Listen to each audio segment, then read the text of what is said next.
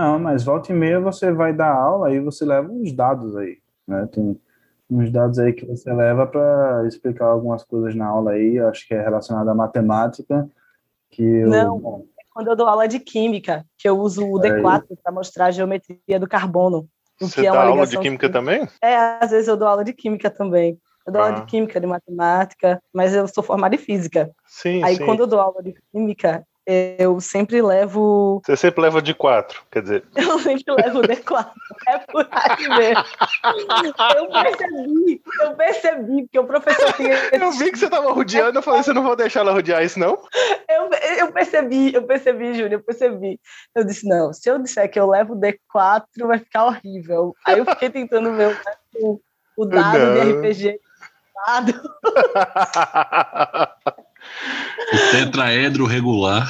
É... Velho, na e na Não. aula os guri agora aprenderam isso, pô. Eles entram com o nome, tipo, Jacinto Pinto, sabe? Uhum. Aí eu fico, Jacinto, eu sei que seu nome não é Jacinto, porque eu não tenho nenhum Jacinto na aula.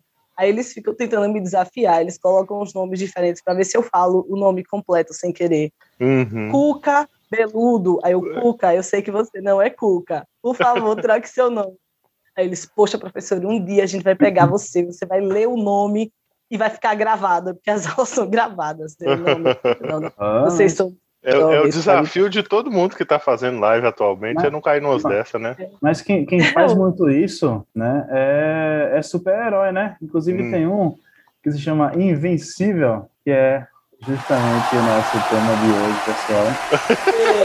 Vocês estão muito mortos, gente. O que, que é que vocês estão desanimados desse jeito? É porque essa semana, para mim, foi tipo um trator, né? Como eu não sou invencível, né? Nem tenho vulnerabilidade de dano cinético, o trator passa, a gente fica só o bagaço, assim. Não é por nada, não, Thiago, mas a ponte do Rafael ficou melhor do que a sua, viu? É. Olha foi. só.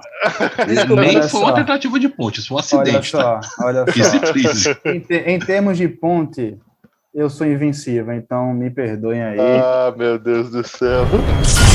E aí, pessoal, meu nome é Thiago Montealegre e essa série é mal animada. E aí, pessoal, aqui é o Rafa e eu acho que Robert Kirkman é um fã incondicional de George R.R. Martin. Fala, galera, aqui quem fala é a Dai e finalmente a gente vai falar de quadrinho. E aí, pessoal, tudo bom?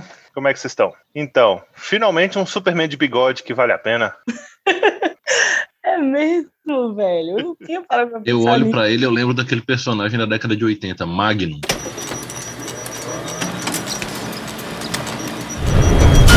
Bem-vindos ao Forja Mundos. Mas é isso, pessoal. A gente vai falar um pouquinho hoje de uma. Pela primeira vez na Forja, a gente está falando de uma coisa que ainda está passando. Está falando aí de uma. Quer dizer, eu não sei se quando vocês ouvirem já não vai ter acabado, mas eu acho que não. Mas Acho a gente vai que estar vai tá falando aí da série da Amazon Prime, que na verdade é inspirada num quadrinho Invencível. É uma série, é uma animação do Robert Kirkman, é o mesmo criador do Walking Dead. É o mesmo cara que criou o, o Walking Dead. Vale muito a pena, apesar da crítica do Thiago aí. A história é bem interessante, apesar de que o começo, eu, eu vou até comentar isso com- mais na frente, mas o começo parece uma bosta. Melhora depois. Tá certo? Falei mais ou menos isso? É isso aí. É, disponível na Concordo. Amazon Prime, vai ter oito episódios, mas até o momento da gravação só saíram cinco episódios. Porém, tem Então, quando o programa sair, vai ter saído o último episódio. É, é isso mesmo. É. E tem material pra caramba, porque foram 144 edições da HQ e rolou de 2003 até 2018. É, e ó, hoje a gente vai falar de um, de um terreno onde Dai domina. Eu Ou será que não? Um detalhe Eu é que a HQ é nunca veio para o Brasil direito. Ela foi. Alguns fragmentos pequenos foram publicados por editoras aleatórias, mas ninguém nunca pegou Invencível e trouxe na íntegra. Na verdade, a obra da Image, em geral, é fragmentada no Brasil desde a década de 90. É pois verdade. O, po- o pro- tem o muita problema coisa. é que a gente, nós, como público geral, brasileiro como público geral, ainda somos o consumidor padrão. E quando você fala de mercado, você vende para a maioria e não para minorias. Então, Uhum. como a gente é o consumidor padrão, é, esse tipo de obra não padrão é mais difícil de ser comercializado de fato. Não tá errado, não. Se você quer ganhar dinheiro, você tem que vender para quem, quer, quem vai comprar. É verdade. Isso é verdade. Os quadrinhos da Image não chegam aqui por causa disso. Que eles tendem a ter uma pegada diferente. Mas esse Invincible nem é uma coisa tão. Não é nenhuma obra em quadrinhos tão distante do que a gente pensa. Porque quando a gente fala história em quadrinhos, para o público geral, você pensa em super-herói direto. Super-herói colorido. É bem aquela coisa Marvel e DC, Marvel e DC, sem aprofundar muito nem nada. Se bem que a obra do Kirkman, ela sempre aprofunda na psique dos personagens. Como eu não li Invincible, só li, só dei uma olhada nas duas primeiras HQs e assisti os quatro primeiros episódios da série, cinco na verdade, eu ainda não consigo ver aquele o dedinho do Kirkman na aprofundando o personagem. Porque se a gente pegar The Walking Dead como exemplo, ele começa com história de zumbi. Então tem muita cena de zumbi comendo gente, daquelas hordas de zumbis se movimentando no início. Mas depois que os personagens entendem, estamos no mundo pós-apocalíptico que é assolado por zumbis, e eles sabem como lidar com isso, outros dilemas vão aparecendo, e aí vai tendo um desenvolvimento de personagem que é muito top. É, o, o personagem principal, o Grayson, é o. Como é que é o nome dele? É. Mark. Mark, Mark, isso, é Mark Grayson. Ele não tem nada de original. Ele é o Homem-Aranha basicamente. Isso. Mesma, mesma coisa, mesma coisa, os mesmos dilemas, os mesmos problemas, o mesmo comportamento. Ele tá começando Com a o amadurecer sobrenome agora. do Robin. É, pois é. É verdade. Esse é o nome do primeiro Robin, Dick Grayson. É, mas ele é basicamente o Homem-Aranha em todos os sentidos, vida, vida escolar e tal. Só que você vê que ele tem uma pegada um pouco diferente. Ele não tem o coração tão nobre quanto o do Homem-Aranha. Ele é mais deslumbrado Humano. do que nobre. É, ele é mais deslumbrado do que nobre. Ele, ele, ele, ele se acha o bacana por causa dos poderes e não ele é aquela aquela conversa que tem no filme que vocês não gostam e vocês estão errados por causa disso, o Capitão América 3. É, quando o Stark conversa com o Homem-Aranha e fala assim: Por que, que você faz isso? Eu falo assim: Porque se você tem a capacidade que eu tenho de fazer essas coisas e não faz, você está errado. E o, o personagem principal, o Invencível, ele não tem essa postura. Não é por isso que ele tá sendo herói. Mas fora isso, ele é basicamente o Homem-Aranha. Só que com É. dinheiro e, né, com aquela parada do eu tenho papai e mamãe, né? Então, Sim, sim. Ele é eu o... tenho poderes que funcionam bem também, né? Isso, isso dele ter é, o pai e a mãe e tal, você acha. Por que você falou isso, Thiago? É porque o Homem-Aranha não Sabe- tem? Fraco? Você acha que isso É, eu- deixa mais fraco de alguma forma? Foi uma, então uma quando, crítica? quando, quando comparado com o Homem-Aranha, eu acho que deixa bem mais fraco e até distancia é, de você se identificar com o personagem, né? Não, Porque, tipo- não, eu não acho que é isso que deixa ele mais fraco como personagem em relação ao Homem-Aranha. Eu acho que é porque ele não tem aquele heroísmo puro do Homem-Aranha. E, tipo, E outra Então, coisa, gente, também, mas e eu outra- somei com outra coisa, entendeu? E outra coisa, ele não é original em seu estilo. Isso também deixa ele mais fraco. Qual- o, o, o, o Homelander, o Omni-Man, nunca serão super-homem. Nunca serão. Uhum. Por mais que sejam as mesmas coisas, não serão super-homem. É, é porque é o original. É, a gente fica brincando muito a respeito do Batman. Como é que é, Dai? Eu acho que foi nisso que o Kirkman pegou, pecou. Ele disse que queria fazer o Homem-Aranha dele, mas aí ele fez uma versão do Homem-Aranha em vez de fazer um personagem dele inspirado no Homem-Aranha. É, Só é, que tem um detalhe, rapidão aqui. fale. Ele não, embora ele tenha uma uma uma bela coleção de homenagens a Marvel e DC a todo momento em Invencível, parece que ele bebeu o estilo do, da ambientação em Cartas Selvagens do Martin. Parece, Que, de fato. né, Parece, E de assim, fato. tem muito de Cartas Selvagens e tem um, um bocado de Alan Moore, lá umas pegadas meio Watchmen, sabe? As mesmas coisas que influenciaram The Boys.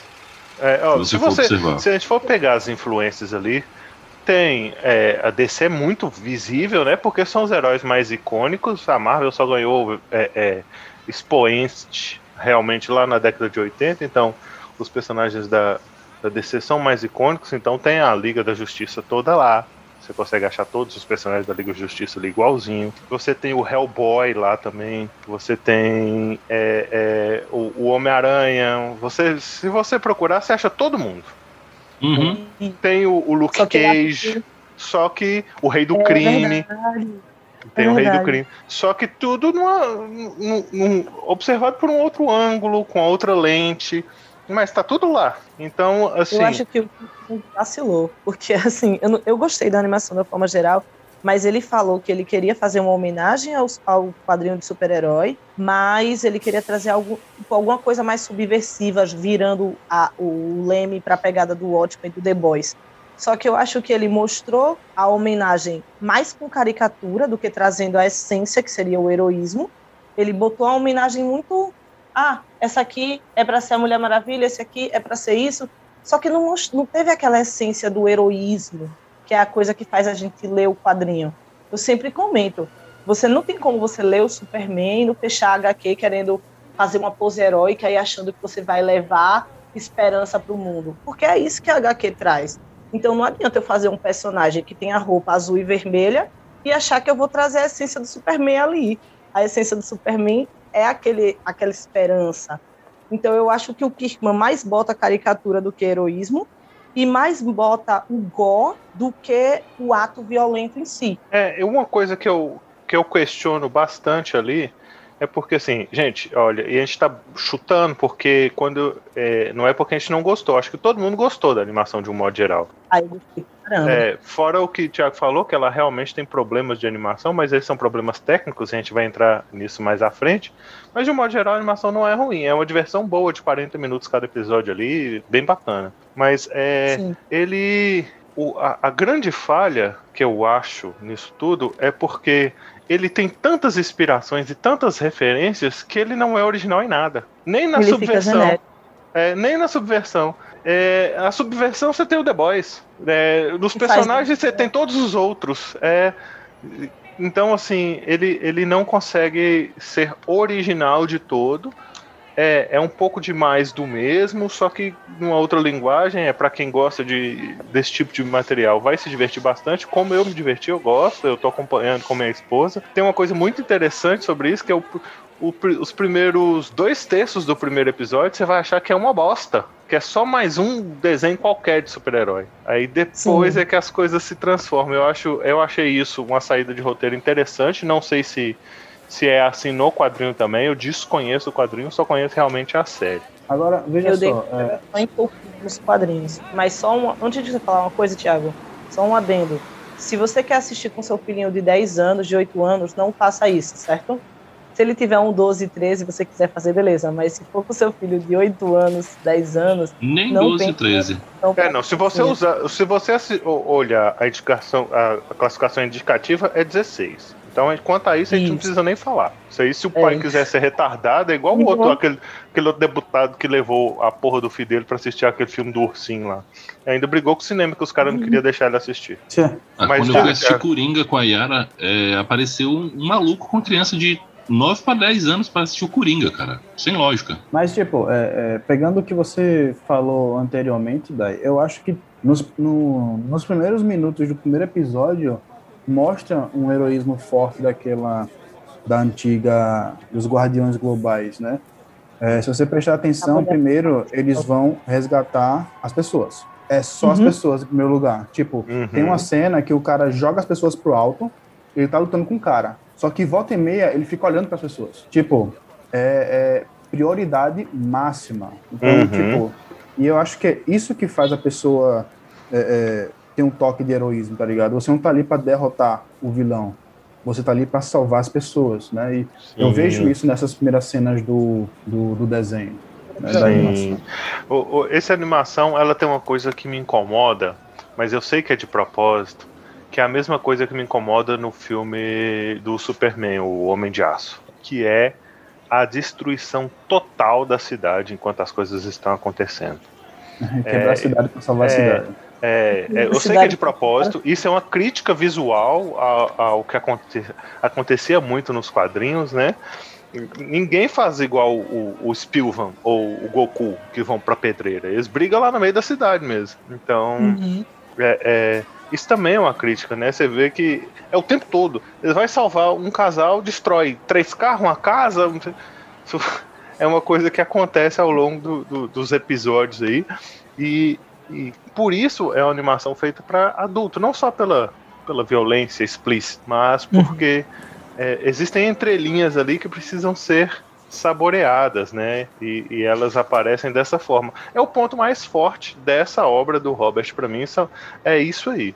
É essa subcrítica que, no, que aparece mais visual do que falada, diferente de The Boys, por exemplo. É, o seguro nesse mundo deve ser caríssimo. Ah, se existir, né? Porque empresa de seguro deve quebrar muito fácil. Essa crítica sobre herói destruindo tudo, ela já tá começando a ficar batida também. Porque desde a série da Supergirl, se eu não me engano, o pessoal já fala disso. Na série da Supergirl, como a Supergirl é repórter também, volta e meia aparece uma matéria de TV com alguém descendo o pau. Os beta-humanos estão destruindo a cidade. Aí falam disso em The Boys, falaram disso em Invencível, e falam disso num monte de lugar também. No na Marvel mais recente também estão falando quem é que vai arcar, né? Tem aquela treta toda da Guerra Civil. Então isso está começando a ficar meio batido, na minha opinião. É, não, é tá, tá, mas é porque não era uma coisa que era questionada e agora, como o pessoal percebeu que é interessante fazer esse questionamento, isso começou, por incrível que pareça, nos quadrinhos do Homem-Aranha. E, e, porque é, é, é uma coisa que eu acho muito bacana do Homem-Aranha. Ele pode não ser o herói mais poderoso e tal, mas ele é mais popular exatamente porque ele é o mais próximo da, da realidade. Ali. As coisas dele são as mais próximas da realidade. Então, começou com o Jameson reclamando e questionando essas coisas. E aí isso foi ganhando proporcionalidade, porque todo mundo começou a falar sobre isso, e isso realmente é interessante, é uma coisa a se pensar, né? Você imagina seres como o Omni-Man do Invencível, ou o Superman mesmo da DC e tal a, for, a, força absurda que essas criaturas têm. O Superman segurou um buraco negro com a mão. Então, tipo assim, a força disso. Então, esses seres, eles fazem. São capazes de causar danos catastróficos muito, sim, muito facilmente. E então, é, é, é, quando, quando você começa a mostrar que esses danos são mais prejudiciais do que, do que a tentativa de ajuda, né? No própria, no própria animação, tem um capítulo que aquele robozinho tá chama, brigando com o novo Guardiões Globais lá, né, a nova formação, eles começam a mostrar como é que eles são bobos em achar que a única coisa que é importante é vencer o inimigo, né? Sim, sim. sim. Eles fazem mostra uma análise lá, anterior. É, mostra, mostra lá que 30 pessoas se feriram e isso poderia ser evitado, mas eles estavam preocupados em derrotar os inimigos. Então, tipo. É, fazer uma pose bacana, derrotar os inimigos, sair bonito pra foto. Uma coisa que você falou, Thiago, que eu achei bacana foi isso. Eu não tinha feito esse contraponto. A primeira equipe dos, dos Guardiões do, Globais, e se você não quer spoiler, você tá no lugar errado, lá vem spoiler. É, aqui, aqui, aqui se você tá aqui no Forja Mundo Podcast e não quer spoiler, bota o podcast pra tocar, mas primeiro fure seus tímpanos. É, porque não vai rolar. Então, a primeira equipe, depois que ela é massacrada, ela tem que ser substituída por uma nova equipe. E isso que você falou foi muito legal, porque a primeira equipe, por serem heróis experientes, eles se preocupavam com isso. Eu não tinha prestado atenção nessa nuance, mas agora que você falou, é bem bacana eles colocarem desse jeito. Porque eles eram heróis experientes. Se então você reparar, eram os únicos heróis da animação. É, verdade. Os únicos, os únicos é, preocupados em serem heróis de fato na animação. É, to, todos os outros têm poderes, tentam ajudar, mas além deles e daquela lanterna verde rosa lá, amiga do, do Invencível. Eve Atomic. Como é que é? Eve Atomic. Por que, que o símbolo dela é o símbolo feminino cruzado, proibido? Tipo assim, eu não sou feminista, é isso o símbolo dela? Já pensou? Eu também pensei isso, Júnior. Só que quando eu fui ver nas HQs, o símbolo dela é um feminino e um átomo em cima. Ah. É um desenho de e na, no, na animação super ficou um X. É, ficou um X. tipo assim, feministas não passarão. Não. É, é... é. Eu vou falar nada, não. Mas tá bom. É, a Eve Atomic.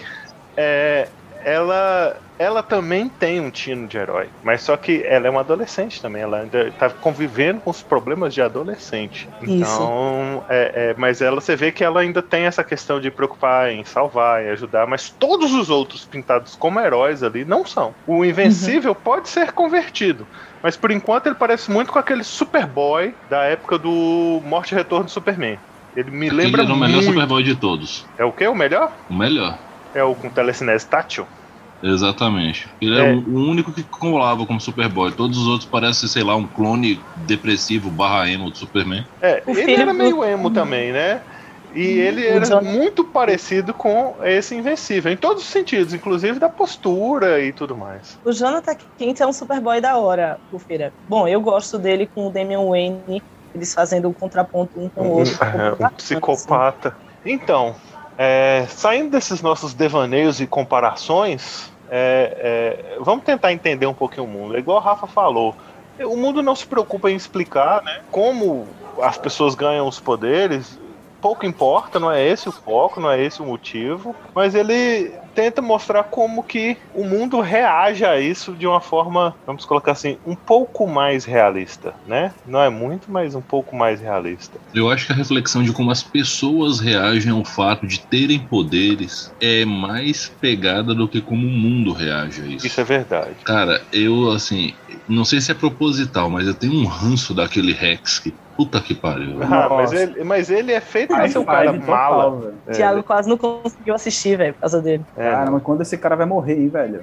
Essa é a pergunta que eu Tá faço. merda. Cadê esse cara tendo a cabeça explodida? Gente, mas vocês estão muito é, é, é, revoltados. Porque ele não pode ser- sofrer uma redenção, não? Ele tem que morrer? Que isso, gente? Ah, mas Cara, gente, que, gente mais legal morreu, por que ele não pode morrer Que também? totalitarismo é esse, ué? Tá- nem parece que vocês são tão assim tolerantes, Não, mas- evoluídas.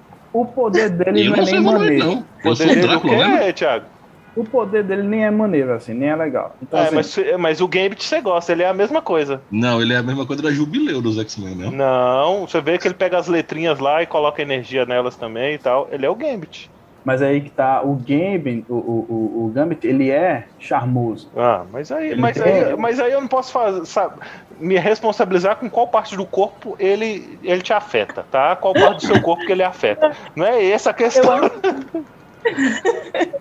Eu acho Meu que Deus. o Gambit é mais carismático, apesar dele também ter aquela coisa de. É que o, o Gambit, ele faz aquele lance cafajeste, assim, conquistador. Só que o Hexplosion, que é o nome desse daqui. Se você reparar, todos os nomes têm um trocadilhozinho, assim. A, a menina que duplicate é, é duplicate, o nome dela é Kate, e por aí vai. Nossa, eu amo isso. Isso, isso aí, pronto. Nesse ponto, quando o Kirkman diz na entrevista, ele tentou homenagear tudo que ele gosta nos quadrinhos. Nossa, no nome dos heróis, ele foi muito feliz, velho. Ele conseguiu pegar aquela essência da galhofada, tipo, ah, ela é uma. Ela faz cópias, duplicate. E o nome dela, por coincidência, também é E a Kate. referência à cena de Watchmen com o Dr. Manhattan que tem com ela? Qual? Ah, A suruba com ela mesma. su- su- Suruba com ela mesma. É verdade. Mas vou A falar a verdade do- aqui, que saia da cal quem não, fa- quem não faria uma suruba com você mesmo, com si consigo mesmo. Que saia da cal agora nesse momento. Olha, pessoal, eu tô saindo aqui agora. Tá saindo pra- porque é é a, a lógica, né? É a lógica natural. E, e aí me vem a pergunta: se você faz uma duplicata de você mesmo e faz sexo com você mesmo e outra pessoa, não é considerado suruba. Porque é a mesma pessoa, pô. E ela falou: todas somos a Kate. Então, são três meninas e um cara, mas ainda é só um casal É que ela fala, ele fala, ela não é original, ela fala, todos nós somos a original. Todos Tá, tá. originais. Então, então vamos entrar para o bizarro. Teoricamente, Se ela faz uma cópia dela mesma e faz sexo apenas com ela mesma, sem colocar o rapaz, é sexo ou masturbação? é masturbação. É o nível É mais alto de masturbação. Masturbação 1500 que é isso aí. Meu Aí, Deus! imagina ela e aquele maluco que faz os clones, velho, tendo um, um relacionamento. É, Bom, mas ela é o Multiman da Marvel, que toda vez que tem um- uma, uma força cinética nele, ele faz uma cópia. Pronto. Aí virou anarquia. Isso pode ser considerado um relacionamento monogâmico? Fica Não. o questionamento. Não Meu Deus. um relacionamento monogâmico. Aí, É a isso, vibe mas- Thundercats está voltando. Vol- voltando a- a- ao mundo, aquele episódio. Eu achei o episódio mais engraçado do mundo porque ele, aí ele compra a galhofa. Aquele episódio da invasão alienígena, que os alienígenas toda hora voltando. Aquilo é pura vezes. galhofa, né? Aquilo é pura zoeira. Sim, É, até sim. porque, assim, isso é uma coisa que já aconteceu tanto nos quadrinhos, exatamente desse Sim. jeito. Abre É. um portal na praça, vem um exército gigante, meia dúzia de herói bota pra correr e o Zé fica com cara de ué. É, pois é. você- Isso, isso, assim, você parece, parece abertura de quadrinho do Vingadores, assim. Tinha quadrinho do Vingadores que começava assim, eles expulsando uns chilimbovianos pra dimensão deles de volta. Era, começava assim o quadrinho. E aí eu pergunto pra vocês, Rafael e Tiago, na hora que o Rex fala, eles estão invadindo a gente de novo em três dias. É sério que eles estão invadindo a gente de novo? Aí o robô fala, não, mas é três dias pra gente, só que é algumas décadas. Aí ele olha pra cara do robô assim. O Rex foi o único que sentiu a galhofa naquele momento. É. Vocês estão com o Rex, ele foi o único que sentiu. De Não novo, faz falta. Não faz mal. Simples Ai, assim.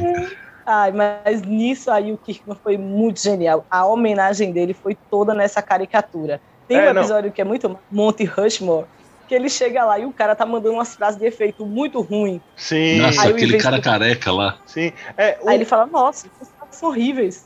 Aí É. ele manda um horrível também. Ele, nossa, eu também preciso melhorar. Aí a Ivy manda ele, ah, então o objetivo é ser ruim mesmo. Essa é a pegada.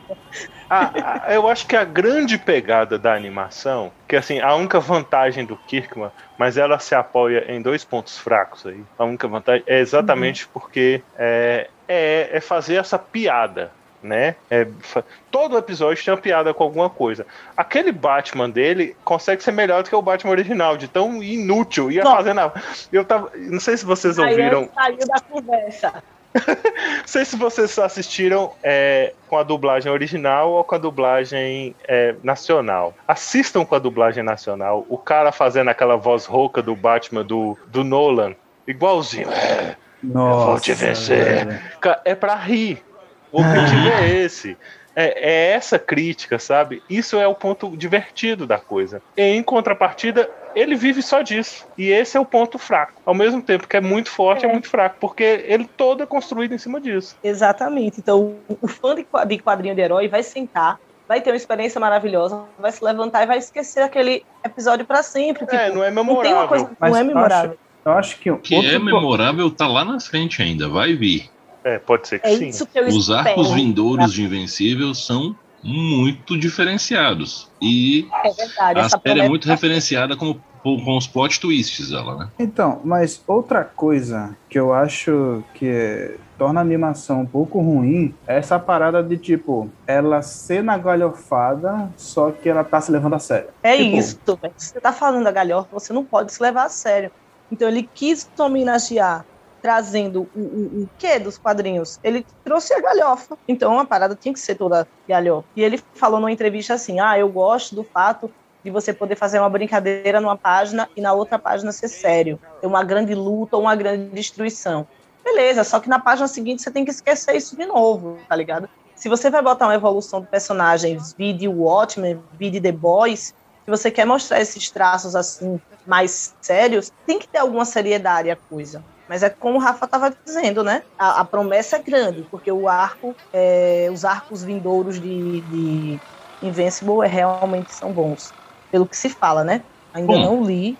Não teria durado 12 anos de publicação no mercado americano, que é o mais crítico e pesado do mundo, é o maior mercado de quadrinhos do mundo também, né? Foram 12 anos. Exatamente, E- pela imagem, né, também.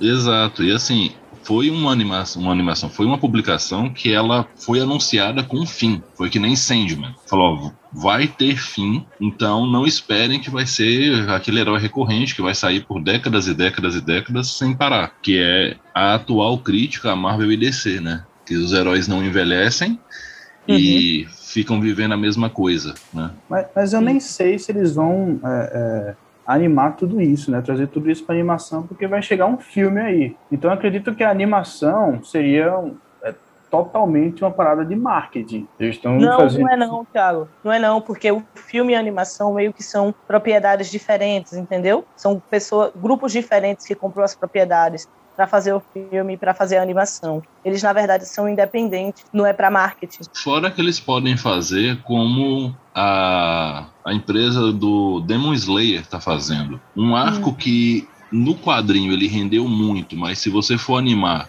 ele fica muito pequeno.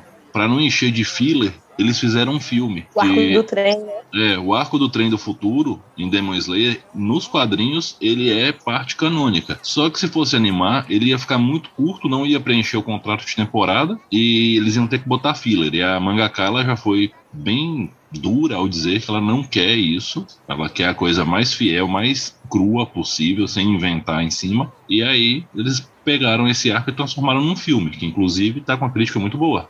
É, ela não tá, velho. Então, tipo, você tem a primeira temporada, você tem o filme, e aí você vai ter as próximas temporadas. Então ele tá ali no cânone do, do Demon Slayer. Tô doida pra ver esse filme, ainda não vi, não. Demon Slayer é uma- um ótimo anime, gente. Fica aí a indicação pra Fica quem a ainda não assistam Demon Slayer. E assim, eh, voltando a, a Invincible, se você for observar a forma com que os personagens e o mundo interagem entre si em certos momentos, se vocês já tiverem lido alguma coisa de Wild Card do Martin, vocês vão ver que tem um ponto meio que em comum ali. Eu li o É um- Supers, o GURP Supers.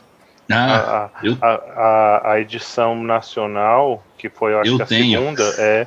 Ele, no final, ele traz o Cartas Selvagens, que é um universo de super-heróis muito bacana, por sinal. então, Então, eu, eu ganhei dois livros do Ed Cards, mas ainda não comecei a ler. E assim, é, esse lance de até de explorar a bizarrice do, de alguns efeitos dos, dos personagens também vem de lá, prioritariamente, né? Porque o Wild Cards, em termos de, de origem, ele é mais velho que o Watchmen. Se eu não me engano, o Wild Cards é da década de 70.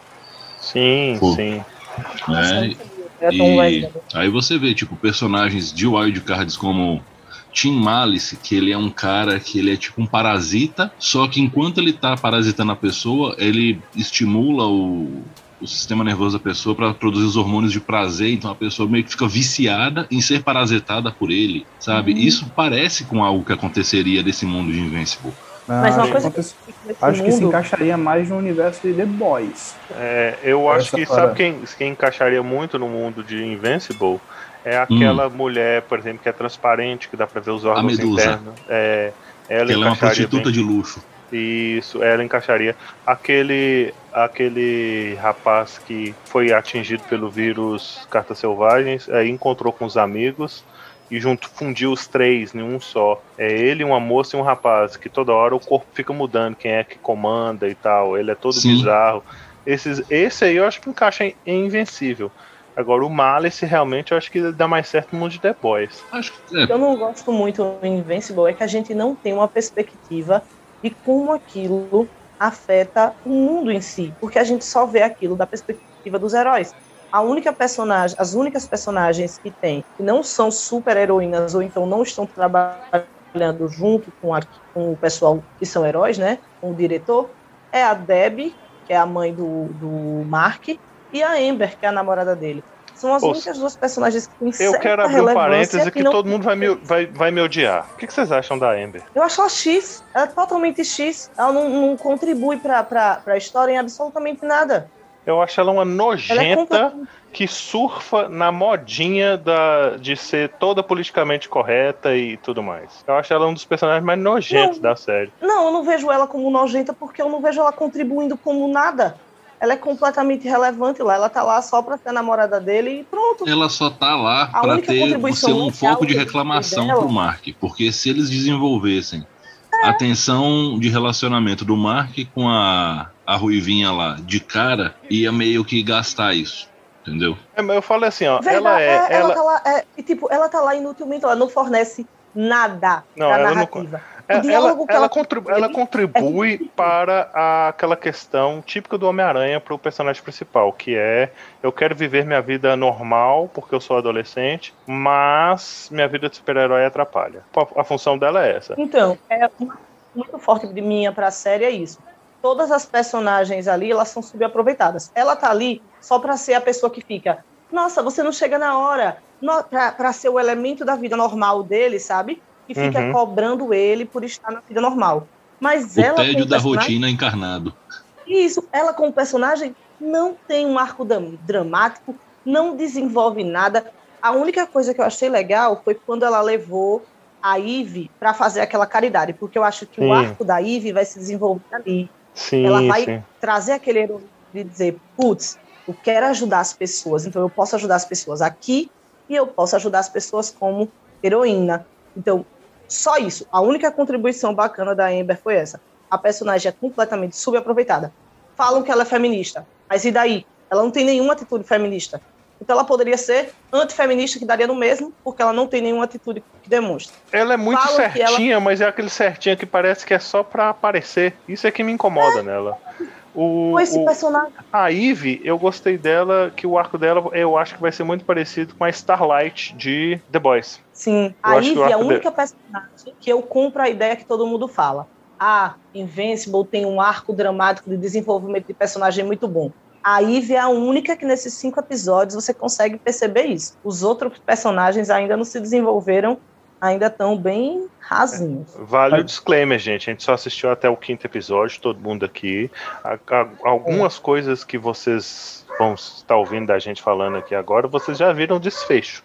A gente ainda não, porque É. a gente grava antes. Mas diga, Thiago. Então, talvez essa, essa, essa parte da evolução da, da, da Eve, da Eve, Isso. talvez Isso. se choque com a evolução do protagonista. Porque o protagonista ele foi, né, o, o Grayson, né, o, o Invincible, ele foi ajudar aquele cara, só que ele se fudeu e o cara largou ele lá. Sim. Então, tipo, vai ser aquela parada, tipo, nós temos que ajudar essas pessoas porque ela precisa. É, e, e- e o arco dele vai ser, eu não vou ajudar essas pessoas porque essas pessoas só querem me usar.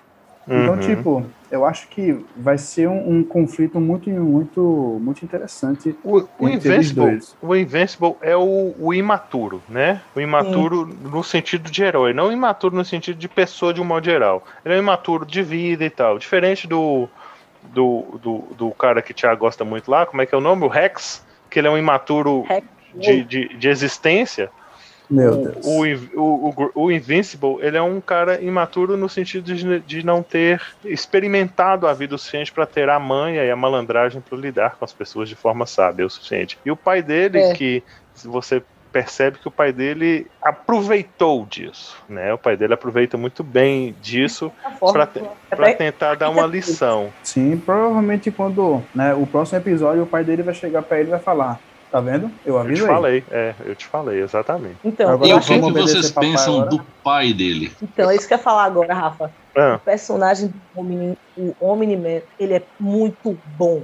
O personagem é muito bom. Ele é manipulador de uma maneira que ele uhum. manipula o Mark e a Deb de uma forma que fica explícita. Assim que a Deb começa a desconfiar dele, ele dá um jeito de. O Mark vai para a Lua e ele dá um jeito de sair, de dizer: Eu quero que você fale que você confia em mim. Essa cena é muito forte. Ela está Uhum. desconfiando, ele conta para ela, que é uma parada que eu sempre falo: controle a narrativa.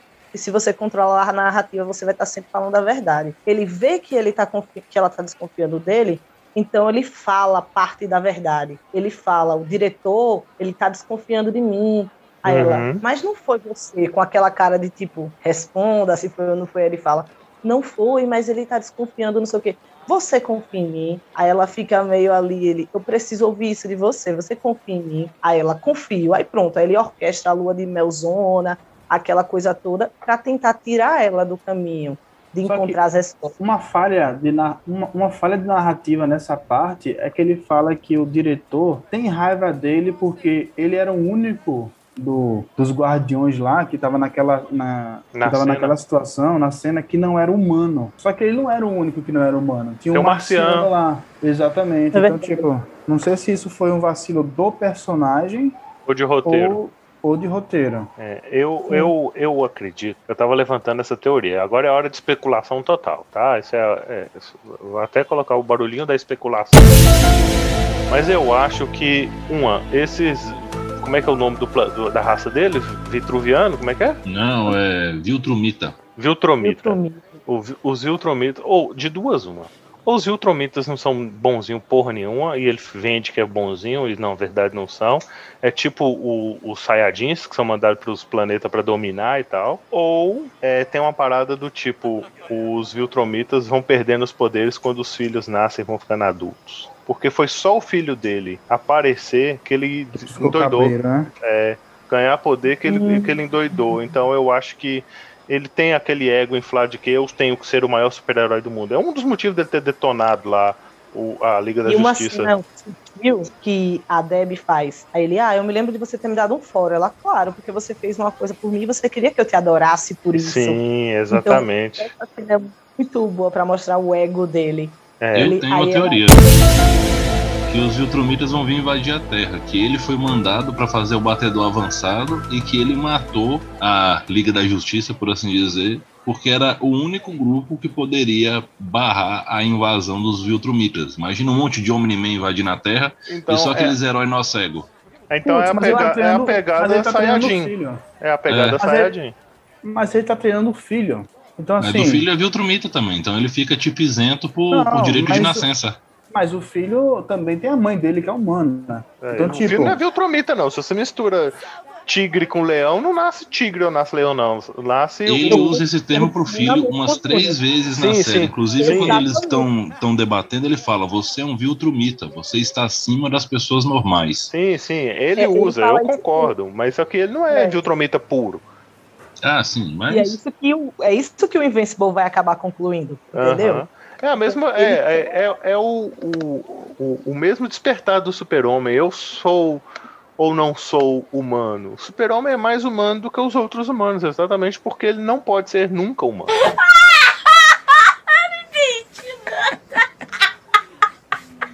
Sim, A frase ficou profunda, mas é isso mesmo. é isso mesmo. A face ficou profunda, mas pra quem lê a HQ do Superman entendeu perfeitamente.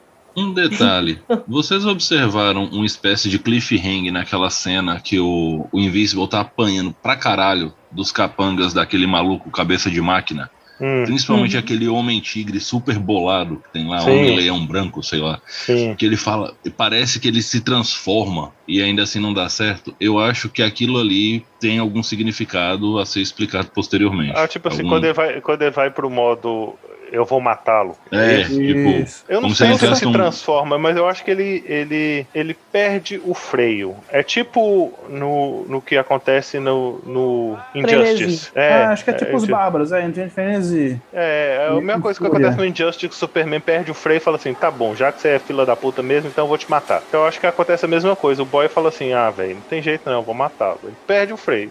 Não sei se ele se transforma, ele só larga a mão de Sim. controlar. é, é Eu mais acho- ou menos isso que eu tentei dizer, né? Eu Ah, acho tá. que aparece um bigode dele depois. Ah, Acho que essa é a transformação dele. É, é homenagem ao, ao Dragon Ball, né? Tá faltando. Tem que ter homenagem ao É, Dragon eu- Ball. Em vez de ficar com cabelo louro, nasce um bigodão. Ai, Parece que ia ele ser comeu uma escova máximo. daquela de engraxar sapato, né? Ia ser o máximo se surgisse um bigodão. ai, ai. Nossa, essa é uma homenagem ao Hakusho. Você lembra que o Yusuke transformava e ficava todo cabeludo? Ah, mas esse aí, aí, o japonês tem um problema sério com cabelo. moço. O japonês tem um problema sério com cabelo. É, é, é, é Goku, é Yusuke, é todo mundo. Todo mundo tem alguma, de alguma forma o cabelo vira uma doidura. Lá naquele Hunter vs Hunter, que o cabelo do boy vai até na lua quando ele apela. Então, é, o cabelo é um problema pra japonês. Eu acho também. Gente, mas só é, adicionando aqui a teoria de vocês.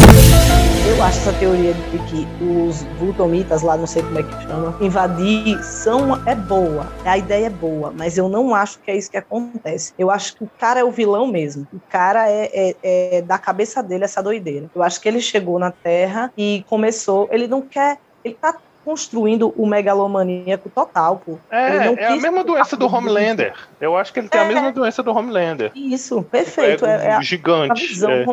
Ele não aceita fazer parte do grupo, não aceita pegar a ordem, e é aí que o caótico e bom se transforma em caótico e mal. Eu discuti isso com o Tiago, que o caótico e bom, ele tá ali na linha, ó. quem tem que achar a pessoa caótica e bom é quem tá de fora. Se você se acha caótico e bom, provável que você é caótico e mal, velho. E seu senso de bondade, que é relativo aí, que não pega regra nenhuma, não é bondade. A chance do caótico e bom ser caótico e mal e só ser bom na cabeça dele é muito grande. Falando de, falando de alinhamento, fugindo completamente do assunto, mas falando de alinhamento, esses, esses dias eu assisti com o cara novamente o Pantera Negra, né? Ótimo filme, não é es- estudo não, mas ainda assim é um ótimo filme, principalmente pelo que ele representa. Mas é, eu tava pensando, sabe quem é leal e neutro, assim, fácil e quem a gente esquece? Facinho. Killmonger. As Dora Milaje.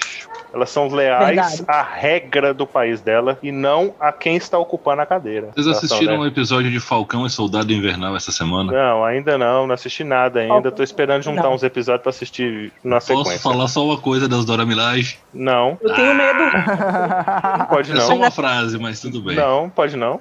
A única frase das Dora Milaje que você pode falar é Wakanda Forever. É, Só. Wakanda Forever. Ou então é reclamar da peruca. Igual tem no É. Pantera. Mas só isso. Eu, eu, eu fiquei assistindo e falei assim: é isso. Quando, quando o Killmonger assume, a líder das Dora Milaje fala assim: eu não sou uma revolucionária. Minha, re- minha, minha obrigação é para com o trono. Leal É e isso aí. neutro. Totalmente leal e neutro. Não interessa quem tá no poder. A função que seria a, obriga a, a função de um exército, de fato, é ser isso. É, sim, com certeza. Mas É prosseguir voltando pra, pra Invencível. Ah, então, eu acho que é uma coisa dele mesmo, uma coisa que ele quer criar. E eu tô temendo aí pela Deb. Uma teoria minha é que ele vai acabar matando essa mulher, viu? Sem querer, mas eu acho que ele vai acabar matando ela. Porque ela tá muito perto. Ela é a pessoa que tá mais perto de saber a verdade. Com a, A, epifan- a- a epifania do Invencível vai ser se isso acontecer. É, eu também acho, Júnior. Eu tô apostando nessa ideia. Se não Lembrando- for a Deb, vai ser a, a, a, a, a Amber prosa ruim, que é até bom que morra mesmo, que é uma chata do É, eu caralho. preferia pra Morrer narrativa. ela e o Rex, a a série fica melhor. Infelizmente, infelizmente Juntas, de mãos ela- dadas, ela- assim, Mãos dadas. caindo, caindo É. no abismo. ela poderia acrescentar coisas na narrativa, mas ela não acrescenta. Ela não acrescenta nada. Então, se ela morrer pra mim, vai ser tanto faz, Eu vou- sinceramente. Eu não tenho, eu não acho ruim o personagem certinho. Antes eu achava, por exemplo, eu não gostava muito do Capitão América. Hoje eu admiro o personagem, o Superman, eu acho bacana. Ela não é certinha, ela é a politicamente correta de bandeira. É a bandeira do politicamente correto Um e não a pessoa. moralista, É, e eu tenho um nojo desse tipo de gente, de um não tanto. cagador de regra, né? É, Eu, diria, eu diria assim, Júnior, que ela é isso pra quem tá escrevendo o roteiro. Porque dentro da série, ela nem consegue representar isso. Nem isso. Ela, tipo, ela fica jogada. Ela não. Que momento que eu posso mostrar na fala dela que ela é feminista? Ou que ela é ativista? A única coisa que ela faz é dar comida pro povo, serviço comunitário. Foi a única coisa que ela mostrou. Não adianta Mas eu isso o falar. preso também Olha, faz. Olha, esse personagem aqui, ele é isso, isso e isso. Cadê? Eu não quero que você me fale que ele é isso, isso, isso. Você tem que mostrar isso funcionando dentro da narrativa. Se não funciona dentro da narrativa, não é pra ter. Ela não Só é funciona, ela, ela não funciona. Ela é aquela menina é, autossuficiente, descolada, mas que não é nem autossuficiente nem descolada, ela só é nojenta. pra... Ela não é nada. Eu, eu não consigo nem, nem ver. Ela é subaproveitada, velho. Como todas as outras personagens, assim. Eu não achei nenhuma personagem legal. E eu ainda comentei com o Thiago. A- Eu vou dizer agora porque eu gosto mais da DC do que da Marvel. Porque não tem nenhuma personagem na Marvel bem construída do jeito que a Mulher Maravilha é. Talvez eu não tenha lido X-Men suficiente e a Tempestade seja tão bem construída quanto. Eu Mas acho que até mais, porque a Mulher Maravilha ela foi sexualizada durante muito tempo. Ah, é, isso é. Mas todas, todas. Isso É, é, muito mas- foda. A, Te- a Tempestade ela veio depois, ela nunca teve um uniforme, por exemplo, enfiado na bunda. Falando da, da Mulher Maravilha, da- eu gosto daquela fase que ela usa a calça, que ela tá aquela mulher de dois metros de altura, forte. E sem muita gracinha e sem muita. Ah, eu sou mulherzinha. Uhum. Essa fase dela eu gosto muito. Mas é isso que eu gosto na Mulher Maravilha. Ela tem aquela coisa, eu sou mulherzinha, mas eu sou berés. Ela não precisa, tipo, vou abrir mão de ser mulherzinha pra ser berés, tá ligado? Ela tem os dois. Ela tem, tipo, a força que vem da feminilidade. Aí você tem uma personagem feminina foda. Quando você tem, tipo, aquela menina do Velozes e Furiosos, ela esquece toda a feminilidade pra se masculinizar pra dizer que é foda. Não precisa, velho. A gente é foda do nosso jeito, os caras são foda do jeito dos caras. Eles Concordo, são concordo, mas é Eles- porque eu quero pegar o princípio original da personagem. Ela é uma amazona. Ela saiu lá de Temícera pra vir pra, pro mundo real pra sentar porrada mesmo. Exatamente. Não tem Então- motivo pra ela usar sainha. É, ela não tem motivo pra ficar de sainha, ficar de mulherzinha e tal. Ela, Fica quando de ela, biquíni. é, quando ela tá É. paisana, ah não, vamos, vamos, vamos fazer um churrasco aqui, eu, o Batman, o Flash, o Lanterna, mais a, a, a, a, a Lynx, mais não sei quem, chama as meninas super poderosas, vamos fazer um churrasco? Vamos, junto a galera, vamos fazer um churrasco. Aí ela pode ir de vestido, pode ficar É, mulherzinha, verdade. é de boa. Mas na hora do quebra-quebra ela fica flertando e tal. Quando ela entra Ficar nessa é, quando ela entra nessa fase que ela tá de calça e tal, que ela tá. que o- muda o desenhista, né? E que ela tá. Ela fica mais alta de todos os, os- os- o pessoal da Liga da Justiça. O desenhista coloca ela mais alta de todas, exatamente pra representar isso. Ela é Sim. uma deusa, ela é uma amazona, ela é uma coisa que está além. Olha aí, eu, eu acho que, que a personagem ficaria bacana com aqueles saia- saiotes, sabe? Eu não sei dizer o nome.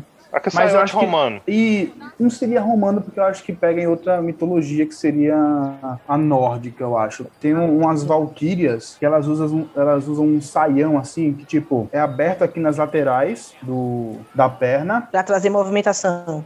Isso. Tipo, ia ficar bem mais é, é, bonito visualmente e funcional, né? Porque, tipo, não faz sentido a Mulher Maravilha vestir uma bandeira dos Estados Unidos. É, não, Então, isso aí, assim- ela, come- ela começou errada aí, né? Tanto que é outra coisa que eu gosto dessa fase dela tá de, de, de, de calça, exatamente porque ela tá com a calça azul e uma blusa vermelha. Não é assim, é, é- ainda é referência aos Estados Unidos, mas eles não vão remover isso nunca, mas é menos, né? Do que aquela porra daquelas estrelinhas na sunga e, e, e um top. Vai lutar e os é. peitos pulam pra fora da roupa. As roupas são nada a ver, velho. As roupas de, de, de- Pronto, a roupa da Eve Atomic, eu acho que eu lutaria com o crime- contra o crime com aquela roupa, porque é um, um macacãozinho. Sim, É pronto, é, macacão. é igual das moças do vôlei. Você quer ver É. roupa, de, roupa feminina vôlei. pra, pra poder fazer esse tipo de coisa ser funcional? Olha as- os uniformes de atletas. Fora das Isso. meninas da ginástica, que eu não entendo por que, elas têm que fazer ginástica de maiô. Elas se, se arreganha toda de maiô, não faz, não faz sentido. Mas, por exemplo, o pessoal do vôlei e tal, o pessoal Sim. de. de- São roupas que é, permitem liberdade total de movimento, mas é, é, ainda tá lá, tem a forma, tem o corpo e tal. Ok, funciona. É, eu concordo plenamente. Olha só, liber- liberdade pra mim é qual é a caçamba canção, velho. Então, assim, Mas você não é uma menina, né, Thiago? Pois é, Thiago. Pra onde é que eu vou com aquele negócio? Liberdade pra mim é camiseta, aquelas camisetas. Eu sempre compro camiseta masculina, aquelas camisetas mesmo que vocês usam no dia a dia. E short. Camiseta e short, meu irmão. Dá pra combater o crime, dá pra ir pra to- tomar uma cerveja. Dá pra fazer quase tudo, não dá pra dar aula. Eu- eu- Eu lembro de jogando aventura de super-heróis com um amigo meu chamado Neto. Ele. Aí todo mundo falando, meu uniforme é assim e tal. E eu sei como é que você tá. Ah, eu tô de calça jeans e uma blusa do- de malha comum. Você não tem uniforme, não sei o quê? Ele falou assim: eu não, é ridículo. confortável assim. É, é isso aí. É isso. olha só, eu tenho, eu tenho aqui um- uma filosofia que é o seguinte: a Enéis sabe, a mesma roupa que dá pra ir pro shopping, que dá pra ir pra casamento, é a mesma roupa que dá pra sair pra comprar pão, bro. Então, assim, Eu discordo fundamentalmente, mas Eu entendo também, seu ponto. Não adianta. Ele ainda vai usar aquela blusa rasgada pra ir pro shopping. Você pode discordar. Eu já tentei. Não, ele pode usar pra ir pro shopping, mas se eu chamar ele pro, um, pro meu casamento, por exemplo, ele vier de roupa esmolambada, mas eu boto os padrinhos tudo pra dar porrada nele. olha, Não, nem só. porque eu não vou deixar ele de roupa esmulambada, não. A parada é, é conforto. É não tem nada mais confortável do que você tá usando uma camisa a nível pano de chão. Tiago, Então, assim, como é que seria a sua roupa de super-herói? Vá, É o escreva Super Mulambo, ele seria o Super Mulambo. É isso que ele seria, um Super Mulambo. Mas Invincible ficou pra trás há muito tempo, né? Vamos voltar, vamos voltar, que eu tenho uma coisa muito importante pra falar sobre Invincible. Eu tenho uma Ó, pergunta. Diga. Uma pergunta? E o robô? Robô que se chama robô, só daí já achei bacana. Aí depois ele tá lá cheio de plano. Por isso que eu não fecho com robô. E eu acho que esse robô, na verdade, ele tá fazendo a coisa certa. Eu acho que ele tá tentando. Ele, ele sacou alguma coisa e tá tentando construir um grupo eficiente. Tanto que ele tá clonando um Rex pra criar um Rex eficiente. Porque o poder do Rex é forte. Mas ele tá querendo Júnior, talvez tá criar um Rex, um Rex esperto. Só e se eu disser que eu acho que ele não é um robô? é que nem você. Acha que ele é um. um, um- Um ciborgue. eu acho que Porque talvez tem ele é um autômato, não? Tem uma cena que a, a menina monstro lá fala pra ele assim: Não tem como você saber, você não é uma pessoa. Aí ele, na hora que ela passa, ele fala: Será mesmo? Ele fala alguma coisa assim. Deixa no ar. Eu acho que ele tem tipo um cérebro humano, que ele foi humano no passado. Não, É, de- ser. A menina fala. Pode ser por Ah, isso que ele tá querendo clonar um corpo, né, do, do, do Rex, pra poder colocar a consciência dele nesse corpo também. Faz sentido. Já pensou eu se ele tá clonando a galera toda pra criar um super corpo com todos os poderes pra se jogar lá dentro? Aí é uma coisa interessante. Se for pra parar o, o Superman de bigode, vale a pena. Porque, é, veja só, esqueci o que eu ia dizer. Hum. Parabéns. Ótimo. Próxima vez vocês cru- você cruza os dedos antes de falar. você- Ou anota. Você tá na frente de um dispositivo eletrônico e ele te permite anotar também. Você falou que foi isso que você pensou do robô criar um corpo pra ele. É a última coisa que eu me lembro que você disse. Ah, sim, sobre é, os robôs, ele não ser um robô e ele ter aqueles. ser um robô só que tem sentimentos, né? Isso pode ser possível por conta daquele vilão lá, o, o, Face alguma coisa. Cabeça de mecânica. É, porque, tipo, a cabeça dele é um robô. Uhum. Né? Quando tu vê o final, ele abre ali, é uma máquina. Então, tipo, eu acho que é, nesse universo de, de, de Invincible, as máquinas, a inteligência, a inteligência artificial já evoluiu tanto que ela meio que se confunde às vezes. Sabe? Aí Ela- começa ela- negado, É, eu né? acho que na verdade não é bem isso. A verdade é porque é aquela explicação de quadrinhos. Ali é um super robô que, que é assim. E pronto, e foda-se. Porque o Não celular pode. deles ainda é. Android. Isso então, é destruição total. a outra Quando tá com medo dos robô- robôs. Ah, ô Dai, Eu menos paranoia. robô. Eu tenho medo de robô. Quando começa robô inteligente, olha a merda. Olha aí. Tá vendo? Daqui a pouco destruição total. Não vai dar pra ninguém, não, rapaz. É um Da robô. Motinho, da Motinho é a pessoa que quer escravizar os robôs. Também acho. Então, assim, robô. então, robô assim- bom é aquele que varre a casa, rapaz. Não sei que- se você sabe, mas Elon Musk é um robô. Então, assim, o cara tá Você dominando o mundo aí. Você confia em Elon Musk? Eu confio mais do que no nosso presidente, por exemplo. Ah, ah, mas aí também eu confio. Não, Aí você tá apelando, né? Eu- Baixou demais o critério. Agora eu tô com robô agora. Agora que Júnior me mostrou essa perspectiva, eu tô Não. com robô. Eu vou colocar uma perspectiva melhor. Co- Confio mais do que toda a classe política nacional. É, O sarrafo melhor continua baixo. É, pois é. tudo bem. É isso mesmo. O robô tá fazendo só um corpo pra ele, pô. Deixa o cara. É, é. Olha, O- quando os portões do inferno se abrirem, quem vai salvar a gente é o Cabo da Ciolo. Então, assim, Gente, Invincible, Invincible a, gente, a gente não presta pra fazer pauta quente, não. A gente não consegue, porque a gente sai dela a cada segundo. A gente é doido, velho. Quando começa Todo a mundo misturar. é, tem Eu queria desvio falar de uma de coisa. atenção. Antes da pergunta de Rafa, eu queria falar uma coisa. Que eu Fale. anotei aqui, eu preciso falar isso. Gente, sobre história em quadrinho. Nem sempre a, a história está sendo contada em quadrinho só porque o cara quis desenhar, não. Tem coisa que só pode ser contada em toda a sua magnificência se for em história em quadrinho. Sim. Tem coisa que você lê assim e faz, putz, velho, isso tem que ser uma história em quadrinho. Sim, a, que a que eu transição de mídia não faz sentido. Você pega, por exemplo, Galactus Isso. funciona fora de quadrinhos? Nunca. Não funciona. vira, vira galhofa, né, velho? Vira galhofa, gigantão. exatamente. É, quando você faz a transição de mídia, você tem que ter muito atento, tá atento, porque tem, tem coisas que não funcionam. Foi por isso que o Snyder tentou reler o Superman, porque a- os- um personagem como o Superman numa, numa mídia normal não faz sentido. Se ficou bom ou ruim, não, não é mérito. Mas é, é, isso que você tá falando é muito certo, Dai. Tem certas coisas que só funcionam na sua mídia na- nativa. Isso, que você fecha, você abre assim o quadrinho e faz. Isso tem que ser contado assim. E aí o Kirkman, ele até falou numa entrevista pro Omelete que é, a, a adaptação em animação foi essencial para ele, porque ele pensou, quando que se eu tivesse adaptando para um live action, eu ia conseguir fazer no mesmo episódio três invasões alienígenas e ainda porradaria e um monte de coisa. Eu não tenho nem orçamento para isso, começa daí. E não ficaria graficamente bonito pra gente. Não, ia ficar uma galhofa boba. Agora, nem na animação tá graficamente bonito. É, isso aí é um ponto, um ponto comum de todas as, as, as críticas e eu concordo. E eu sabia que o Thiago ia ter o olho super clínico pra isso. A, a, a, a quantidade de frame parece que tá baixa, o traço parece que tá meio zoado. Parece que Eu a, gosto dos cenários. As É. pessoas do É isso, fundo Rafa, são também. robozão, velho. e parece que reaproveita movimento, igual fazia com He-Man. Então tem muita coisa assim, e quando você vai pesquisar na internet sobre, tem. Tem realmente muita gente fala sobre isso.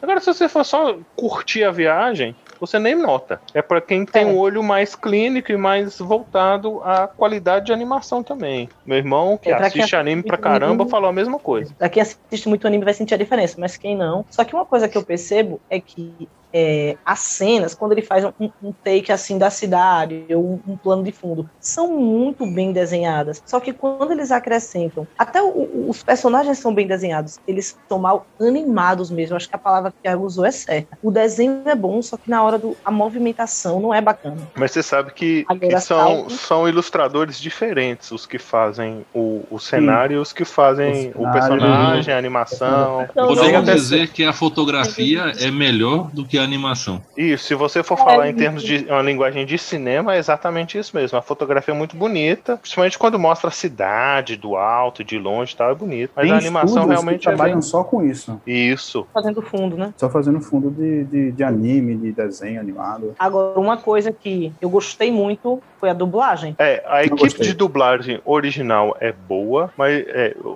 os, os dubladores são todos vozes muito boas, né? Dublador de, de, de- de personagens muito famosos e tudo mais. Mas aí é uma particularidade minha. Eu acho que se eu não falo inglês, eu tô assistindo uma coisa que se só dá pra assistir dublado, eu vou assistir dublado em português. A dublagem em português tá muito boa. Uhum.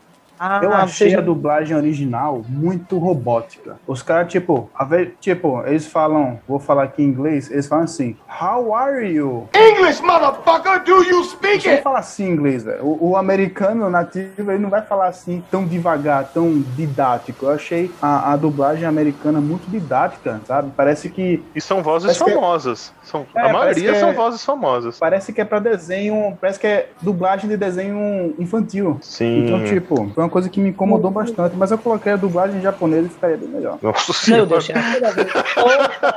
tinha é que uma estragar mais ainda. É muito difícil assistir animação com o Thiago, viu? Porque ele não quer nem saber do que é, ele quer botar o áudio em japonês. A gente perde 30 minutos só dizendo, de novo isso, Thiago. A gente não vai assistir em japonês, Thiago. De novo isso. Dublagem não, do Brasil é considerada a melhor do mundo. E aí Pois você vai é, assistir uma coisa que é considerada que só dá pra assistir dublado. Você vai assistir a melhor do mundo ou um povo gritando? Ah, Eu Ó, sempre assisto esse- o áudio original e depois eu assisto na dublagem brasileira, porque eu realmente esse, gosto. esse dilema, é, esse dilema é foda. Eu pegaria um fone e colocaria de um lado a dublagem em português e da outra japonês, só pra dar aquela equilibrada. Ia entender tudo. Meu Deus. Bom, disso é esquizofrenia, Só pra, poder- só pra gente debater aqui, citar os nomes, porque são grandes nomes mesmo na dublagem, o Omni-Man, ele é dublado pelo J.K. Simmons, né? A gente conhece lá do Spider-Man. O É, ele é- calma aí, do Spider-Man interpretando o JJ Jameson. É Cita- verdade. Cita um personagem grande da, pra pessoa saber quem é. Ah, pronto. O Invincible, ele é dublado pelo Steve Wan, que é o cara do, que fez o Glenn do The Walking Dead. Isso. A Ivy Atomic é dublada pela Gillian Jacobs, que fez a série Community, aquela galeguinha do Community. O Não robô conheço. é Zachary Quinto. Precisa falar de E- Zachary Quinto? Não, não precisa, precisa. Cita aí que tem gente que não sabe quem é Zachary Quinto. De nome eu não conheço ninguém. De nome você não conhece ninguém, nem, nem o, o J.K. Simmons e o Zachary Quinto. Então, bufeira. Parei lá em Alpatino. Ah, deixa eu citar um, um filme que eu acho que todo mundo vai saber aqui, peraí. Hum, oh, tá, tô vendo aqui. Também não sabia não quem era. Ó, Zachary Quinto fez Ele fez o Star Spock, Trek, né? Star, Star Trek, Spock É, fez fez. Fox Star Trek, acho que é o melhor pra lembrar. É, Mas mas eu tava não, quem assistiu também aquela série de terror, é, American Horror Story, ele tá nela também. Esse cara não é o que faz o, Da o primeira Lucifer? mesmo. Não. Não, não é ele não, Lucifer. Não, é parecido. Na série Heroes, né, pra vocês que assistiram. Mas eu não lembrava não, American Horror Story ele, olha. A Ele melhor tá- seria o Spock, seria o É, pra cinema é Spock. Prossiga. E tem o cara de Blu- Brooklyn Nine-Nine que faz aquele. que namorou com a. Ai meu Deus, tô fugindo o nome de todo mundo do Brooklyn Nine-Nine. Vocês assistem a série? Eu não sei, você tem não a, sei a Rosa. qual que é o nome do ator? A Rosa do Brooklyn Nine-Nine. O nome do ator é Jason. Esqueci o segundo nome dele. Tem um cara que dubla Coringa também, não tem? Tem, mas eu não sei qual é o personagem que ele tá dublando. Quem é? Agora eu entendi porque eu não lembro o no- sobre o nome do cara. É Jason Metzokas, negócio desse, do Brooklyn Nine-Nine, que ele faz Ah, o namorado tá. da Rosa. Personagem que é super loucão e ele dubla, ele dubla o, o Rex que vocês tanto odeiam. Ah, A Zazie Betts é aquela que fez o segundo Deadpool. Qual- Como é o nome da personagem dela, dele, dela no Deadpool? Aquela do Black Power. Vocês lembram do nome da personagem? não, ela tá no filme do Coringa também. Pronto, ela é a, a namorada do Coringa. É, que não é namorada. É, exatamente. Ela é aquela lá. a Sandra Oh, do Grey's Anatomy e do maravilhoso Killing Eve. Assistam Killing Eve, é Sim. maravilhosa. A Débora, que é a mãe dele. Ou seja, só a galera osso. E ainda tem a participação do Seth Rogers, dublando aquele alien que aparece só, errou o planeta. Devia estar em outro planeta. É, sim. Aquele, aquele Alien, eu, eu tentei achar a referência dele, não achei, mas eu acho que ele volta porque eu acho que ele tem algum combinado com o Omni-Man. Então, e, os- e, e o Seth Rogers aparecer assim para dublar, né? E o filme que tá para sair do Invincible tá na mão do Seth Rogers, né? Aquela galerinha Jonah Hill, Seth Rogers, você já deve ter visto um milhão de filmes de comédia com esse cara. Eu não ouvi nenhuma dessas vozes, que, como eu disse, é, eu sei que eram, que eram ótimos atores ali, porque eu li a respeito, mas, como eu disse, eu prefiro, se a opção, a opção é sempre dublada, assistir dublado em português. Então nem dos tentei. dubladores brasileiros invencível. É, só aquela equipe padrão, você reconhece as vozes tudo. Eu acho que o vacilo foi não ter colocado o Briggs no Omni-Man. Pô, tu não tem Briggs não, então nem vou assistir. Devia ter colocado o Briggs no Omni-Man. Ah, A fidelidade é o brilho.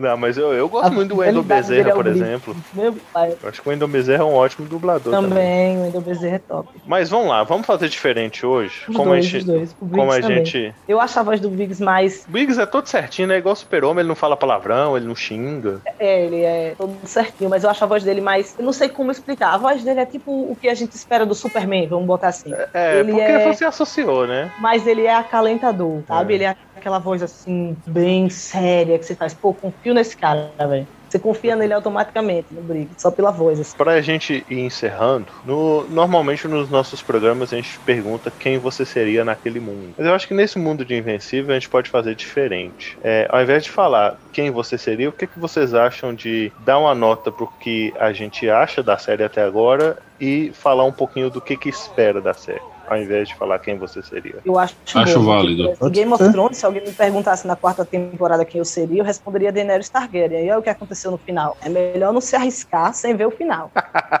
É, É melhor não Então, aproveita então, Dai. Pode começar por você. Uma nota que você dá na escala de 0 a 10, para poder ficar decimal e fácil da gente entender. E depois me dizer o que, que você espera. Pode ser especulação, pode ser o que você quiser, o que você espera dos próximos episódios. Quem sabe a gente, quem, é- quem adivinha aí. Afinal de contas, os ouvintes vão ouvir já com, com as respostas. Verdade. Manda bala aí. Ó, eu acho que de 0 a 10 eu vou dar 8, porque eu achei ela genérica demais em certos aspectos e eu não, não vi aquele heroísmo de eu simpatizar com um herói daquele e querer ter um boneco dele como eu quero ter do Lanterna Verde e do Superman, assim, tipo, eu não consigo me apegar a nenhum personagem. Sem contar que eu achei as personagens femininas muito mal aproveitadas, então eu nem consegui escolher uma personagemzinha ali pra mim, sabe? Nesse, Uhum. Foi muito difícil a identificação com os personagens, foi muito genérico, muito vago. Então eu vou dar oito, porque, por outro lado, tem aquilo que a gente gosta, que é um feijão com arroz do super-herói, muito bem feito.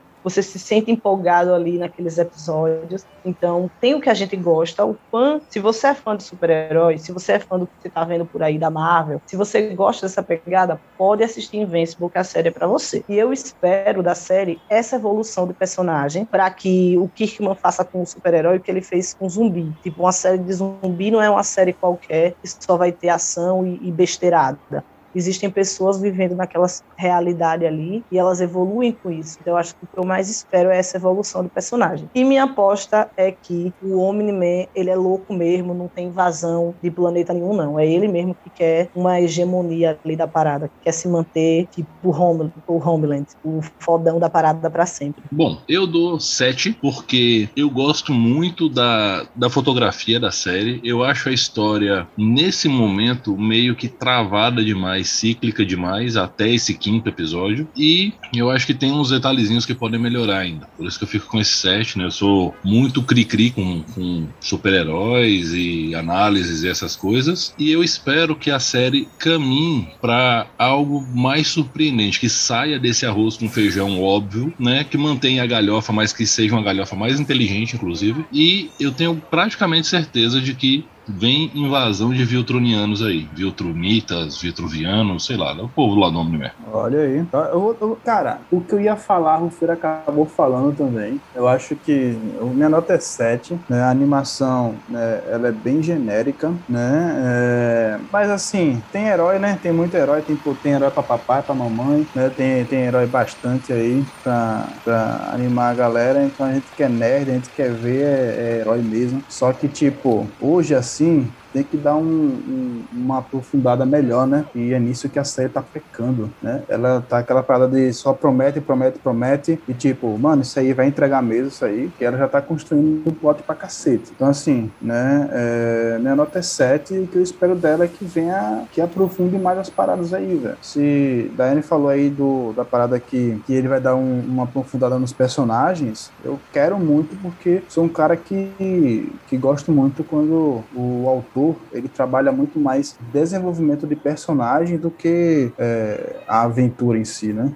Então, é, acho que é isso. É, minha nota é a, é a mais cruel da turma, mas é porque eu sou normalmente muito exigente com tudo. A nota é uma nota 6. É, os motivos são exatamente os mesmos já ditos aí por vocês. Eu acho que é, tá muito genérico ainda. Ele, ele se prende muito na galhofa, no. Vamos colocar assim, no que ele está homenageando, né? Para não criticar demais. Ele fica muito preso no que ele está homenageando ainda. O roteiro ainda está muito preso nisso. A gente fica falando que a gente quer desenvolvimento de personagem, que a gente quer ver o desenvolvimento dos plots. Foi falado aí, já tem um monte de plot aí, já tem um monte de, de, de dúvidas, um tanto de perguntas, e ele tem mais três episódios para responder. Já passou da metade da série, ele já gastou episódio aí falando com bobeira, coisa que podia ser mais rápido. Puta, pior que ele vai pra Marte. Puta que É, pariu. é, parece um filler aquele episódio. E aquele episódio traz mais uma coisa a ser respondida, É. que é aquele cara lá dominado pelo, pelo, pela aquelas gosma espacial lá, aquele, aqueles facehugger lá. Então tem mais isso. É, é tudo, todo episódio termina com a ponta aberta e nenhuma fechada. Então temos aí muita coisa em aberto para fechar em três episódios de 40 minutos.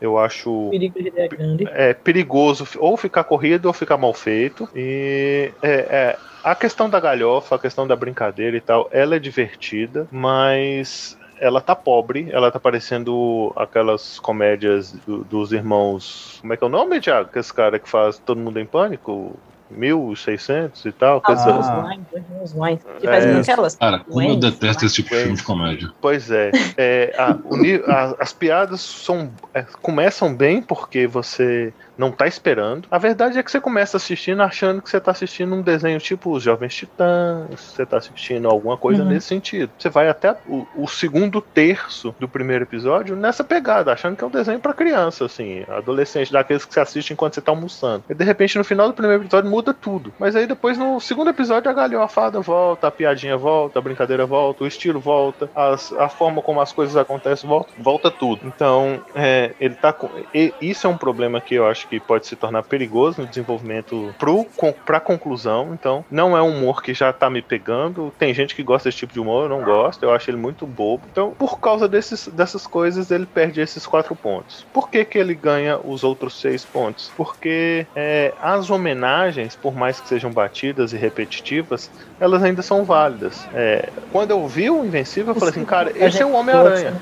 É, esse é o Homem-Aranha. É um Homem-Aranha visto com outros olhos, mas é um Homem-Aranha. E, e assim você vai vendo todos os outros personagens. O- a, a- a vez que eu mais ri do desenho foi quando o, o, o, o Batman desse lá conversou pela primeira vez. Porque você vê que o ator tá fazendo uma galhofa com a dublagem do Batman do, do Nolan. Fala com voz toda assim e tal.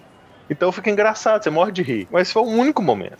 É, é, e são essas coisinhas que ele fica parecendo que a série vai ter muito mais episódios. E a gente sabe que são só oito, então precisa começar Uhum. a responder tudo, senão vai fechar igual fechou o Game of Thrones, né? É, é Uhum. corrido, mal feito, sem responder direito, sem.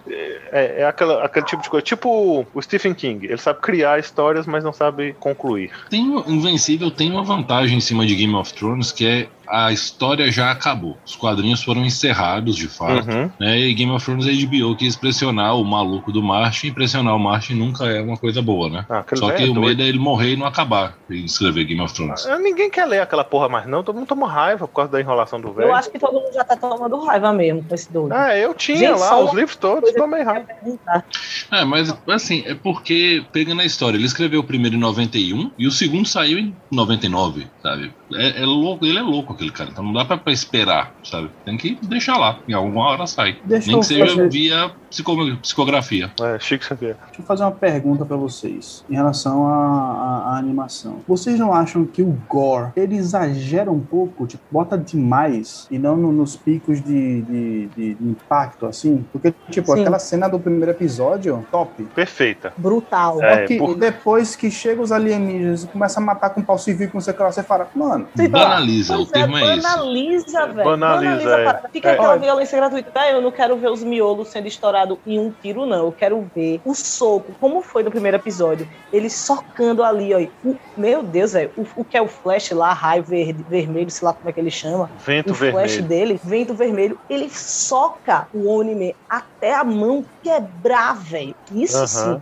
Você mostra ali aquela, aquele gore pra simbolizar uma violência necessária. Agora, os caras chegam, estão atirando no bicho na rua, tripa voando pra todo lado. Pô, velho, grande coisa, velho. É. Mortal Kombat, gente. atrair- É, começa Eu a acho que ficar bobo, é. Eu acho que as- 17 as- anos, pô. as duas cenas que seriam muito bacanas, as, as únicas cenas que são necessárias pra isso é essa do primeiro episódio e a do último, do quinto agora, né? Uhum. Que é, rola aquela, aquela, aquela briga na, naquele escritório que é muito boa. Principalmente a parte centrada naquele leão humanoide. Sim, sim, Sim. vai ser muito forte, velho. Tipo, Porque é o gore posterior da batalha mesmo, da trocação. Não, e, e faz sentido para mostrar por que que é, o, o- todo a curva de crescimento durante a própria batalha faz todo o sentido o que tá acontecendo ali. Aí agora é igual falou, mas eu acho que o Gore aí ele tenta assumir dois papéis. O, o papel cômico, que é os heróis, os monstros explodindo o povo na rua, chegando a cada três dias, volta lá, e, e o Gore impactante. Só que eles não estão é, é, conversando bem, eles não estão sinérgicos. Isso. É tipo, você tá me chamando pra história através dessa violência, mas na hora que chega na história você não tá me contando, tipo, essa É. violência aqui ela não faz parte da história, você só quis me chocar à toa, pô. No primeiro episódio ela faz parte da história. Sim, no Ela primeiro e no último quinto. episódio, No primeiro e no quinto elas Isso. funcionam muito bem. Nos outros é só barulho. É. Pois é, gente, então é isso. A gente vem falando aí um pouco do, do, do Invincible aí, é, nossas impressões realmente a respeito dessa animação. Fica aí a, refer- fica aí a, a- a recomendação, principalmente para quem não, não é tão fã assim de animação oriental. Eu sei que o Thiago aí adora, mas tem gente que não gosta muito, igual eu, normalmente não, não, não é tão fã. É uma opção interessante, tem uma, uma. É como se você pegasse aqueles desenhos de super-heróis, tipo Super Choque e tal, e falasse assim: e se fosse um pouquinho mais realista, como é que seria? Aí você cai mais ou menos nisso aí. Então. É, é, é uma boa opção para quem busca algo nessa pegada de super-heróis, mas não quer ver é, a gritaria do Shonen. Pô, ninguém falou nada aqui, ignorância. Não, porque foi exatamente isso, tipo, perfeito. Não tem nada a acrescentar. Falar Olha nisso, só. falar nisso, tem uma animação do Dota também, que tá muito boa. Eu tô gostando, apesar de ter uma dificuldade em assistir. Ela é uma animação ocidental orientalizada. olha aí, é boa mesmo. Essa Ela é animação mesmo. bacana, ela é bacana. Eu, eu não entendo nada de Dota, nunca joguei Dota. É eu. divertidinho. Você percebe que, assim, pra quem não, não conhece o jogo, algumas coisas passam um pouquinho em branco, mas nada que te deixa perdido. É, o que quem- eu falo, tenho falado é que assim, ela é uma série que a história funciona pra quem não conhece o jogo, pra quem não joga, mas pra quem joga deve ter um sabor a mais. É, É. pois é. Eu imagino, é, é- é tipo o filme do, do World of Warcraft. Funciona pra quem nunca jogou, mas pra quem jogou é um orgasmo. E é por isso que o filme não foi pra frente, não fez sucesso, porque a base de quem joga não é tão grande assim pra sustentar um filme, né? Então está ali na Prime. Quem quiser comentar sobre suas impressões e especulações, discutir com a gente essas especulações aí, colocar suas impressões antes do episódio sair, obviamente, né? Apesar de que não tem jeito, porque quando sair todo mundo já tem assistido, né? Eu tô ficando velho mesmo. É, então, então é isso. Por favor, pessoal, considerações finais, ou então já partam para deixar seus recados. Olha aí. É uma série boa, só que é isso. Parando boa, né, Thiago? É, até o, É até o, momento, até o momento é isso. Né? Não, é, não é um anime da vida, mas é bom. Assim, no quesito de super-heróis, pra mim, ela funciona como a, o outro lado da moeda da abordagem de Boku no Hero Academia, que é um anime sobre super-heróis, que pra mim é a obra de super-heróis mais, mais bem sucedida no conceito criar super-heróis até hoje. É, Eu, prefiro minhas Invincible- aventuras de supers. Ah, mas aí a gente tá apelando, né? Então. É, e Invincible traz uma visão que é meio que diametralmente oposta sobre o prisma de relação das pessoas com poderes, relação, relação da sociedade com os supers e essas. Ah, perdão. Uma pastilha. É, prossiga como Batman agora. Então. é, e como a sociedade se relaciona com quem tem esses poderes também. Eu acho que nesse quesito deixar bem a desejar. Eu acho que pra quem gosta, eu gosto muito, muito, muito. Tanto é que eu dei a nota mais alta, então esses clichês me compram pra caramba. Essas coisas me preenchem porque eu gosto muito do gênero, mas não sai muito disso, entendeu?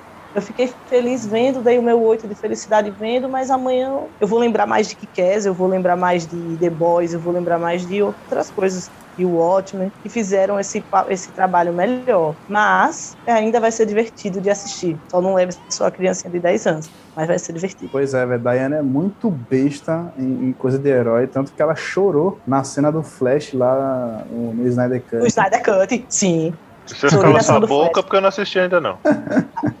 Então, Júnior, se você, se você chorar na cena do Flash, você deu um alô pra gente, eu chorei naquela cena. Eu não gostei do filme como um todo, mas aquela cena, mas já é melhor do que o original, né? É bem melhor, muito melhor. Mas aquela cena, caramba, velho, aquilo é muito Flash, velho, porque ele fala. Ah, é isso aí, galera. Eu só tenho uma coisa a declarar. A melhor cena de super-heróis de todos os tempos está no capítulo 49 de Boku no Hero Academia. Só isso. Melhor, melhor cena de super-heróis de todos os tempos está na aventura de Supers de Erma, onde um cara partiu o planeta no meio. Aí, na hora que o inimigo chegou no centro do planeta Terra, ele fechou o planeta de novo pra Ah, esmagar isso foi o Lorde. Caos. Isso foi Lorde Caos. E se eu não me engano.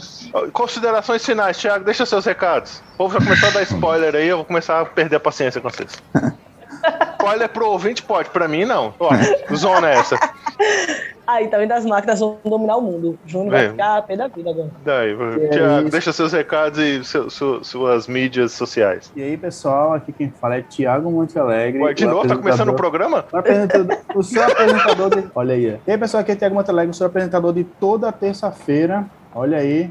Se quiser me seguir lá no Instagram, é arroba Thiago Montalegre. Muito obrigado pela sua audiência. E se quiser assistir um anime bacana de herói, One Punch. É nóis. Falou. Beijo na bunda e braço pra trás. Galera, muito obrigado por nos acompanhar nessa saga sobre Invincible e outras coisas relacionadas a super-heróis. Eu sou o Rafa. Vocês podem me encontrar no arroba Mendes de Matos ou no arroba Contar e Mestrar, onde eu falo de RPG e contação de histórias. Até a próxima. Fala galera, valeu por vocês terem acompanhado a gente até aqui. É, infelizmente, os quadrinhos do Invincible ainda não foram trazidos aqui para o Brasil completamente, mas com certeza com esse hype daqui a pouco tá por aí. Procurem depois para ler na mídia dos quadrinhos. A experiência é muito bacana, então fica aí essa dica para vocês. E me sigam nas redes sociais, arroba no Instagram e arroba Dai no Twitter.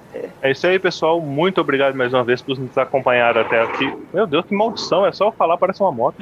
É isso Pareceu aí. o gato guerreiro. É isso aí, pessoal. Muito obrigado por nos acompanhar até aqui. Eu sou o Júnior. Vocês podem me encontrar aí nas redes sociais, no arroba Vondomin, tá? E quem comentar aí na, na capa desse programa falando eu quero, vai participar de uma sessão de uma aventura única de supers conosco da Forja. Eu vou mestrar, tá?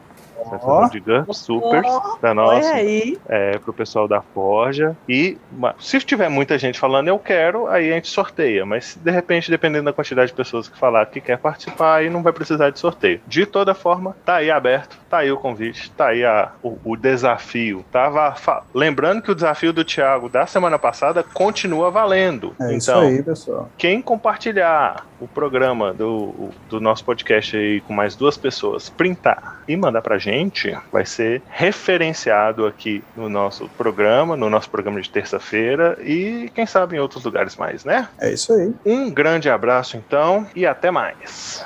O Júnior tá acostumado com mesa com 20 pessoas, então podem comentar, eu quero à vontade. Eu queria muito ver o Capitão Foda-se no, no, no.